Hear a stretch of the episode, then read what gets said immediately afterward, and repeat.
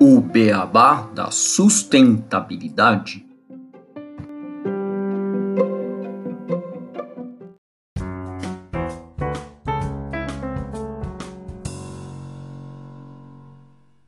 Bem-vindos ao podcast O Beabá da Sustentabilidade. Este é o episódio 86, O Capitalista Consciente, o curioso caso de Ivan Chouinard. E aí, Renato, tudo bem com você? Hoje estamos só nós dois aqui e comemorando né, os dois anos do melhor podcast de sustentabilidade do Brasil. Parabéns, Renato. Oi, Gustavo, tudo com você? Quanto tempo que não ficava só nós dois aqui discutindo e trazendo um tema legal para os nossos ouvintes? E fizemos desse especial, né? Dois anos, parabéns ao podcast, parabéns aí a todos os nossos ouvintes também que acompanham o nosso podcast, que gostam do nosso trabalho. A gente fica muito feliz de estar comemorando dois anos uma conquista excepcional. Exato. E bom, para quem curte o Beabá, fiquem até a curiosidade que a curiosidade deste episódio é sobre o podcast. E a gente trouxe aí até um título curioso, Gustavo, sobre um caso bem recente do Ivan Chouinard, igual você comentou. E a notícia saiu em quase todos os portais da última semana.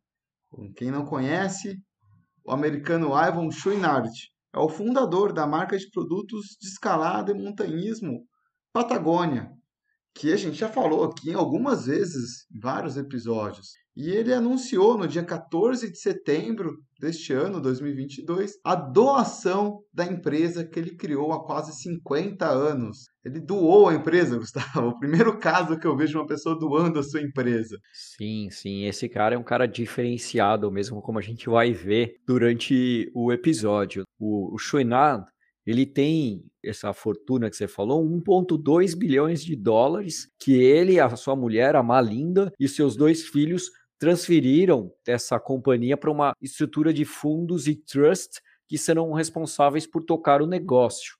Mas não é uma transferência normal, como acontece na maior parte das vezes que a pessoa cria um fundo para gerenciar a sua companhia. Não, essa ideia ela é destinar a maior parte dessa fortuna da família para causas ambientais. Uma das alternativas seria vender a empresa e doar o dinheiro, outra seria listá-la na bolsa mas eles não teriam então certeza de que um novo dono manteria todos os valores e conservaria o conjunto dos funcionários. E ele mesmo comenta que desastre teria sido isso. Num comunicado publicado no site da própria Patagônia. Palavras do Chouinard, até mesmo companhias públicas com boas intenções sofrem pressão demais para criar ganhos de curto prazo à custa de vitalidade e responsabilidade de longo prazo. Então, como não haviam boas opções disponíveis, ele mesmo criou seu caminho. A Patagônia continuará sendo uma empresa de capital fechado, com sede na Califórnia e valor estimado em 3 bilhões de dólares. Mas todas as ações, com direito ao voto, agora estarão sob controle da Patagonia Purpose Trust, que terá, entre outras responsabilidades, a manutenção dos valores fundamentais da marca. Os responsáveis por esse fundo, eles serão os integrantes da família e conselheiros, segundo uma reportagem do New York Times, em que foi revelada a notícia. Já as ações sem direito a voto, elas serão doadas para uma entidade sem fins lucrativos a ser criada, que será chamada de Holdfast Collective, que receberá os dividendos da companhia. Portanto, com essa manobra, todo o lucro ou seja, os dividendos da companhia, será recebido pela Holdfast Collective e irá financiar as atividades dessa entidade na defesa do planeta. E a empresa fatura cerca de 1 bilhão de dólares. E seu lucro anual, que fica em torno de 100 milhões de dólares, será destinado a combater as mudanças do clima e proteger terras ao redor do mundo. Atualmente, a empresa já doa 1% de seu faturamento, que é bastante coisa, para causas ambientais e desde 2018 define seu propósito como salvar o planeta. Mas para o Chouinard, isso não era o bastante diante da urgência da crise climática. Com mais de meio século, a Patagônia foi fundada em 1973 pelo próprio Chouinard sob uma perspectiva humanista, fazendo do agora ex-bilionário um dos principais nomes à frente do capitalismo consciente, movimento que busca conscientizar empresas sobre a geração de valor que extrapola o aspecto financeiro. A empresa vinha desde a fundação apoiando revoluções em favor de uma moda mais consciente e abdicando de matérias-primas poluentes e contrariando a lógica da substituição rápida de peças. Foi uma das primeiras marcas de vestuário, por exemplo, a usar apenas algodão orgânico. Em 2011, a companhia causou alvoroço ao publicar um anúncio durante uma campanha da Black Friday, incentivando consumidores a não comprar produtos da marca, numa tentativa de conscientizá-los sobre o consumo desenfreado. O Chouinard chegou até mesmo a processar o ex-presidente dos Estados Unidos, o Donald Trump, e o governo americano em prol da proteção dos Bears Ears, um monumento nacional público. E as políticas de incentivo à chamada desobediência civil também eram comuns na companhia. Há anos, a Patagônia mantinha diretrizes de apoio financeiro, como pagamento de fiança para todos os funcionários que decidissem protestar pacificamente, obviamente, pelo ambiente ou causas sociais. Além disso, o Patagônia também oferece um programa de estágio ambiental que remunera por dois meses funcionários que decidam abandonar suas posições para trabalhar temporariamente em algum grupo ambiental. A gente colocou um videozinho no YouTube do nosso episódio 8 que a gente mostra esse anúncio que o Renato falou em relação ao Black Friday. Lá tem um printzinho do anúncio. E como a gente pode ver, o Yvon Chouinard, ele não é um empresário típico, né? Na verdade, ele nunca quis ser. Ele fundou essa marca de roupas para produzir equipamentos de escalada para ele e seus amigos. Apesar de ter uma fortuna na casa de mais de um bilhão de dólares, de acordo com a revista americana Forbes, o Chouinard ele dirige um carro usado, igual eu, usa roupas velhas, igual eu, e é dono de duas casas simples. Já eu não tenho nenhuma. E não tem celular ou computador. ganhei dele nessa. E, em sua carta, o Chouinard ele escreveu o seguinte: ó, a Terra é agora a nossa única acionista. Em vez de extrair valor da natureza e transformar isso em riqueza, estamos usando a riqueza que a Patagônia cria para proteger a fonte. Se temos alguma esperança de um planeta próspero e um negócio próspero dentro de 50 anos, será necessário que todos façamos o que pudermos com os recursos que temos. Essa é a outra maneira que encontramos de fazer nossa parte. Apesar de sua imensidão, os recursos da Terra não são infinitos. E está claro que ultrapassamos seus limites, mas também é resistente. Podemos salvar nosso planeta se nós comprometermos com isso. Ele ainda continua: tomara que isso influencie uma nova forma de capitalismo, que não resulte em algumas pessoas ricas e um bando de pessoas pobres. Essas frases do Chouinard, acho que são uma mensagem muito clara, Gustavo, sobre um pensamento realmente diferenciado no meio entre os empresários. Segundo um especialista em filantropia, o David Callahan, a família é muito fora da curva quando você considera que a maioria dos bilionários doa apenas uma parte ínfima de suas fortunas todo ano. Até mesmo os empresários que assinaram o Given Pledge, que foi uma iniciativa criada pelo Bill Gates, que contou com a adesão do Warren Buffett, entre outros, não doa tanto e eles tendem a continuar enriquecendo. Então, é um movimento realmente disruptivo que aconteceu. Não se salva o planeta fazendo business as usual. Não se salva o planeta apenas com ações acessórias. Precisamos repensar a forma de agir e viver. E o Ivan Chouinard demonstra pelo exemplo. Muda o jogo para alcançar sua missão, a nossa ambição. Parabéns ao Ivan e que mais líderes sejam como você, entendendo a missão e buscando meios para alcançá-la. Inovar é preciso e surge mais um exemplo de inovação nessa companhia que tantas inovações já nos mostrou. Bom, e essa ação do fundador da Patagônia nos faz questionar qual que é o papel das empresas na sociedade em que vivemos. Elas servem para produzir bens e serviços que satisfazem as necessidades dos consumidores. Nesse processo, as empresas geram lucro, criam riqueza. Essa riqueza é distribuída não só pelos proprietários, como também pelos colaboradores, fornecedores pelo Estado e a sociedade em geral. Para além do papel financeiro, as empresas também têm um papel cívico, papel social. Elas ajudam a resolver problemas que afetam a generalidade das pessoas, patrocinando iniciativas culturais, científicas e sociais. Toda empresa, quando nasce formalmente, precisa criar um documento que é chamado contrato social. E não é chamado contrato social por acaso. Esse documento que registra basicamente o que é a empresa, a sua constituição e o que ela pretende fazer na sociedade, seu produto ou serviço. Ou seja, é o contrato que ela faz com a sociedade, em que é registrado nos órgãos públicos. Mas este contrato, ele não registra o real impacto positivo ou negativo que uma empresa pode causar à sociedade. Toda empresa precisa vender e lucrar. Isso é natural e desejável, pois o lucro remunera pessoas, faz a economia rodar e gera desenvolvimento social em diversas áreas. Porém, muitas vezes na busca incessante por lucros cada vez maiores, alguns problemas podem começar a surgir. Em outras palavras, os impactos negativos de uma empresa para a sociedade começam principalmente quando o lucro, que deve ser um meio, passa a ser o único fim dela.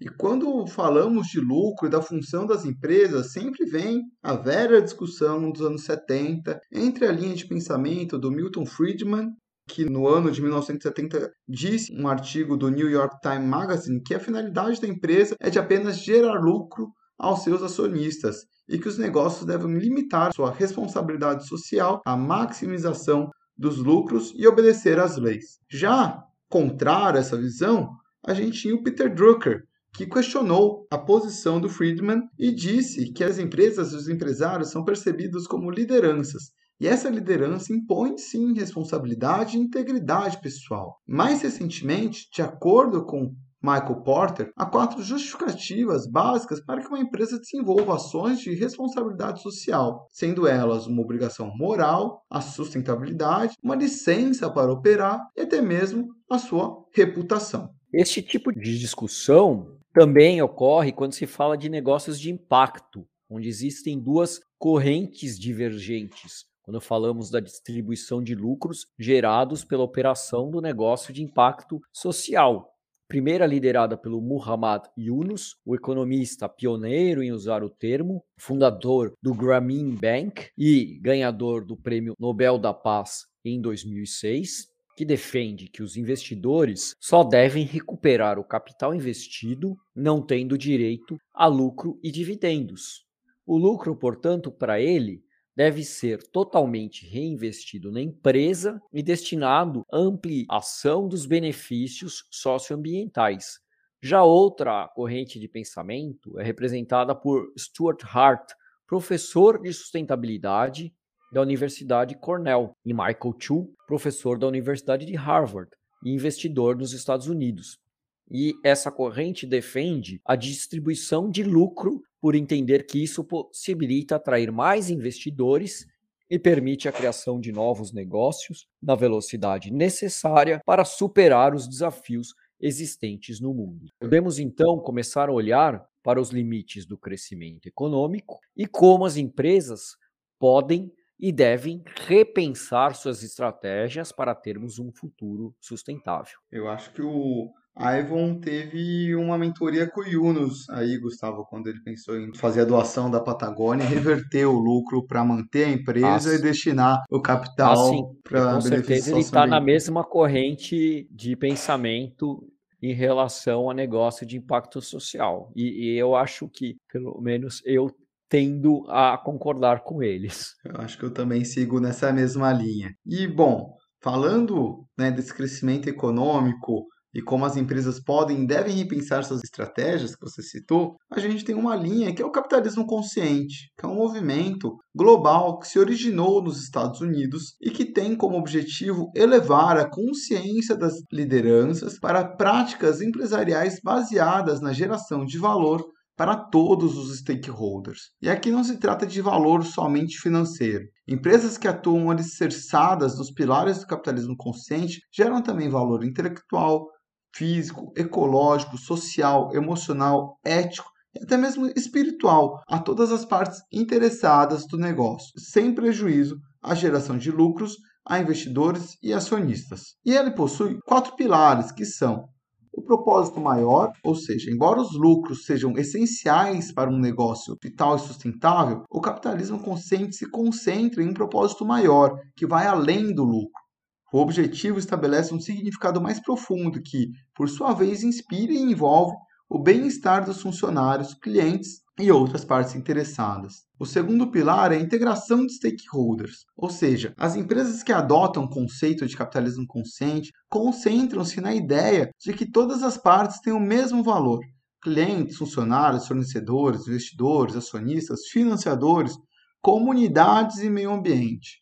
Cabe aos líderes cultivar uma cultura consciente e promover propósitos e valores dentro do negócio para alcançar transformações positivas e agregar valor ao trabalho. O terceiro pilar é a liderança consciente, com a mentalidade nós, em vez de eu, os líderes conscientes abraçam o propósito da empresa, criam valor para todas as partes interessadas, ou seja, os stakeholders, e inspiram ações que contribuem para uma cultura consciente. E o quarto e último pilar é a cultura consciente. O capitalismo consciente contribui para uma cultura de confiança, cuidado e cooperação entre os funcionários da empresa e todos os outros stakeholders.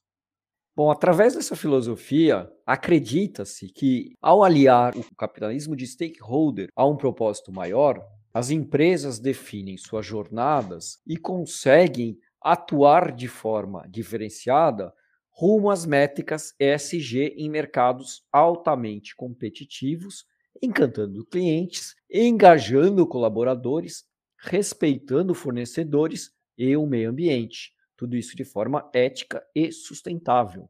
Em síntese, os negócios não se restringem apenas à geração de lucro, renda e empregos, mas também a valores de bem-estar social. O capitalismo consciente encara o capitalismo como um sistema capaz de gerar mudanças sociais positivas, se for usado de forma consciente. Um estudo liderado pelo Raj Sisodia e publicado na segunda edição de seu livro Firms of Endearment: How World-Class Companies Profit from Passion and Purpose, ou numa tradução livre, empresas humanizadas, pessoas Propósito e Performance de 2014 mostra os resultados práticos do capitalismo consciente nas empresas, com base em critérios como propósitos, remuneração e benefícios aos funcionários, qualidade nos serviços e investimentos na comunidade e no meio ambiente. Essa pesquisa comprovou que as empresas consideradas conscientes vêm apresentando desempenho superior aos das demais. Ações de 18 empresas que praticam o capitalismo consciente, por exemplo, tiveram um desempenho 10,5 vezes superior do que o índice Standard Poor's 500, que representa o comportamento das 500 principais empresas da economia americana na bolsa de valores, isso entre os anos de 1996 e 2011. Outros benefícios do capitalismo consciente são mais harmonia entre empregadores e funcionários, maior satisfação do funcionário e do cliente, maior lealdade das partes interessadas, maior envolvimento da comunidade, melhoria nas comunidades e no meio ambiente. E com o comunicado da Patagônia, surge um novo paradigma para esse capitalismo consciente, um paradigma em que o lucro tem como propósito a busca por um mundo melhor, uma alteração real na forma que o capital é gerido. Até hoje, mudanças que ocorriam eram muito mais na maneira como as empresas eram gerenciadas, na sua governança e nos seus impactos das ações no meio ambiente e na sociedade. Com essa mudança, o capital passa a ser direcionado a uma causa. Seu foco não é o de gerar mais capital para acúmulo ou para reinvestimento no negócio. Esse acúmulo de capital será investido em ações e projetos de proteção ambiental que busquem realmente evitar a mudança climática. Que mais empresas usem seu gigantesco poder para gerar esse tipo de ação. Com o capital sendo usado dessa maneira, ODSs como um de erradicação de pobreza e o dois de fome zero, por exemplo, poderão ser alcançados antes de 2030. Por mais Ivons e mais Patagônias no mundo. Muito interessante, Gustavo. Realmente, é, esse pensamento do capitalismo consciente é uma vertente que vem surgindo e a gente vê a Patagônia foi, de fato, um exemplo sempre, né, em todas as ações da empresa em como fazer e promover esse capitalismo consciente e novamente o Ivon se mostrou aí, igual a gente colocou, o capitalista consciente fazendo essa ação que eu acho que mexeu com todas as pessoas que receberam essa notícia, né? Eu achei interessante um, um vídeo que também vi essa semana do Carl Sagan, né, antigo, que ele fala sobre os investimentos em relação às mudanças ambientais, mudanças climáticas. E ele comenta que na Guerra Fria, a quantidade de dinheiro investido pelo governo americano para evitar né, uma guerra em armamentos e tudo mais foi mais de um trilhão de dólares. E o pensamento militar era: a gente tem que investir porque se acontecer uma guerra, a gente está preparado para enfrentar essa guerra. E a guerra nunca aconteceu. A Guerra Fria né, acabou, enfim. E hoje a gente não faz esse pensamento dos militares para o combate às mudanças climáticas, combate aos problemas ambientais. A gente sabe que isso vai acontecer, mas a gente não vê todas as empresas e todos os governos fazendo esse aporte de grana realmente necessário para a gente enfrentar esse destino que nos aguarda. Então, o Ivan ele mostrou e colocou-se como pioneiro em falar: eu estou tomando a frente, eu estou investindo todo o dinheiro que eu posso para promover um mundo melhor. E igual você comentou, que mais Ivons, que outras empresas sigam o exemplo, porque a gente precisa de tudo isso para enfrentar o que nos aguarda. Assim, e realmente é um exemplo mesmo. A gente vê um cara que já está no final da vida pensa não em aproveitar esse dinheiro que ele gerou, e sim em buscar criar um mundo para as próximas gerações. É realmente um cara sustentável, né? Ele está pensando na sustentabilidade como legado dele. E, bom, acho que, Renato, com isso, a gente pode seguir para a sessão de curiosidades desse episódio, que a gente preparou uma coisa especial para os ouvintes, né? Com certeza, vamos às curiosidades. Só queria comentar que foi escolhido propositalmente esse tema para esse momento de dois anos aqui do podcast, porque acreditamos que este é o caminho. E agora vamos à curiosidade sobre esses dois anos do Beabá.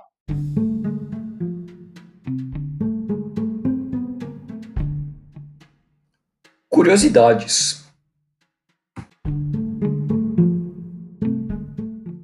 Bom, e essa curiosidade desse episódio especial de dois anos do Beabá é uma curiosidade sobre o Beabá, né? Durante esses dois anos, nós conversamos, nós entrevistamos 60 pessoas aqui no Beabá. Foram mais de 103 episódios gravados. Nós editamos muitas horas. E nessas edições nós cortamos mais de 2 milhões e 300 mil NES. Né, Renato? Né, Gustavo? Entre outros vícios, hum? Isso, entre outros vícios de linguagem, isso mesmo. Então. E foram mais de 20 mil plays que todos os nossos ouvintes deram nesses, nesses 103 episódios. E nós gravamos 3.614 minutos de podcast, que dá mais ou menos 60 horas ou dois dias e meio. Se você começar a escutar o podcast agora, no episódio 1, daqui 60 horas você vai ter terminado de escutar todos os nossos episódios. Isso dá quase uma pós-graduação inteira, hein, Gustavo? Será que a gente lança o curso Beabá?